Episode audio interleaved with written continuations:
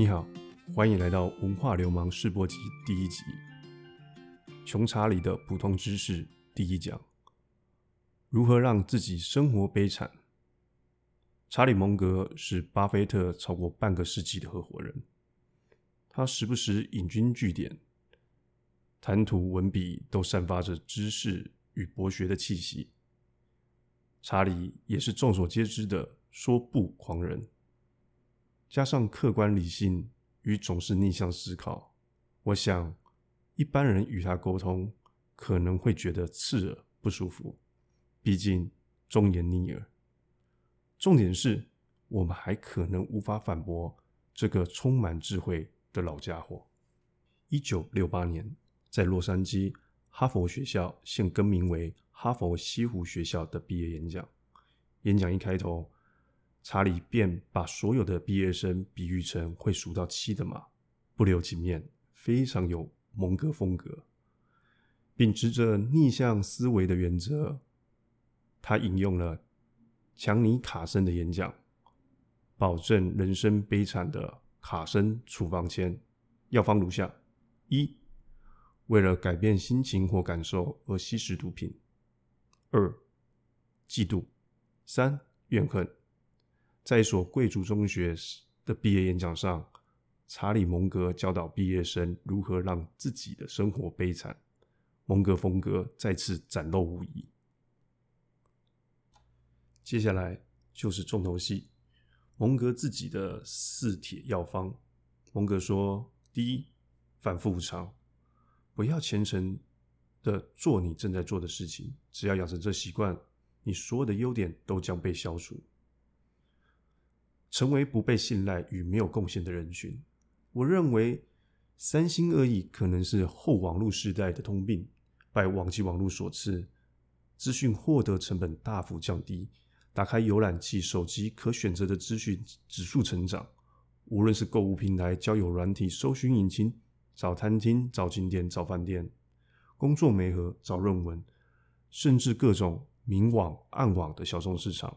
加上各种演算法的加持，我们怎么可能不三心二意、见猎心喜呢？但资讯成本低到似乎使我们忘了机会成本这回事。选择再多，一天只有二十四小时，一餐能吃的美食也有限，适合的职缺再多也无缘。多数的国家法律也只容许单一配偶。我称这叫做 Netflix 效应。假设我只有一个晚上，我可以挑都不挑，选两部电影来看，好坏不知道；或者我花一半的时间做查询、预览，然后选择一部我认为还可以的电影来看。当然，我也可以整个晚上都在选片，最后一部电影都没看。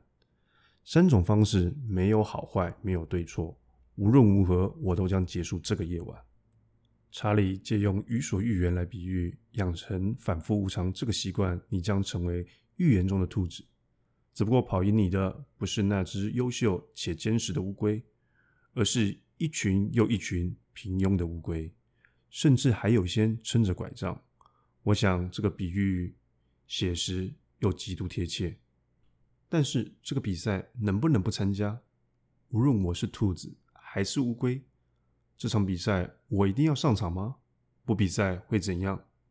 这让我想到我国中读到的一句话，来自于诺贝尔得奖费曼：满足社会最低要求，别让社会出面阻止你，让你一事无成。所以我想，除了那场名为“基本生存权”的比赛必须坚持到底，其他的赛事要保持所谓的热情与恒心。我们必须检视自己的本性所求是什么？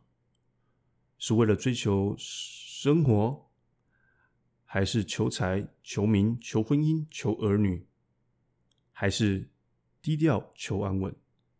其实，只要我们心存点仁厚，这跟在串流平台上选电影一样，动作片、科幻片、剧情片、爱情片，一样没有对错，只有主观的好坏。也许到最后发现是一部烂片，但至少我选择了一个我喜欢的形式看到最后。贯彻始终可能是对的，但套用个查理的反向思考，龟兔赛跑中的动物们能不能不比了？去旁边吃草玩水？这个坚持比赛的意义何在？另外，我一定要在今天晚上选一部电影看吗？今天的晚上天气不错，拿个篮球去报个队，不看电影可以吧？我想天终会亮，生命终会结束。蒙格之如何让自己生活悲惨的第二铁钥匙避免广泛吸收知识。别去钻研前辈最好的成果，尽可能从自身的经验获得知识，不汲取他人成功或失败的经验。这帖药的功效在于让你可以得到最少的教育。查理指出，人类最常见的灾难全部如此缺乏创意：酒驾、鲁莽驾驶造成的伤残与死亡，无药可医治的性病，加入毁灭性的邪教。聪明的大学生被洗脑成为行尸走肉，重蹈前人显而易见的覆辙，而导致生意失败。各种形式的集体疯狂行为。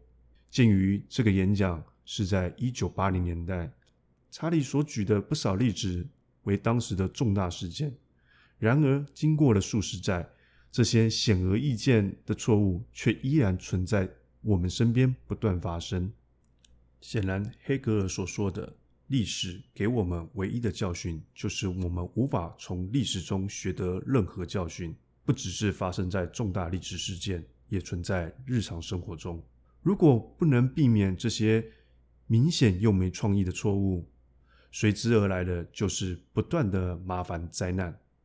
我想，一路走来，我们都遇过不少的 trouble maker，当然，有时候就是我们自己。在广泛吸收知识方面，对在历史上的强人，我发现一个通则：他们都有对知识的渴望。从亚历山大、拿破仑到蒋中正、李登辉，不分古今中外，特别是知识饥渴三人组——比尔盖茨、巴菲特、蒙格，他们总是知之为知之，不知为不知，长期学习。查理说。获得智慧是一种道德责任，他已经把自发性的无知视为一种不道德了，甚至可以说是一种罪恶。最后，他以牛顿爵士的名言来总结：“如果我比别人看得稍微远一点，那是因为我站在巨人的肩膀上。”听起来似乎是恭维谦卑，但也有站在制高点的骄傲。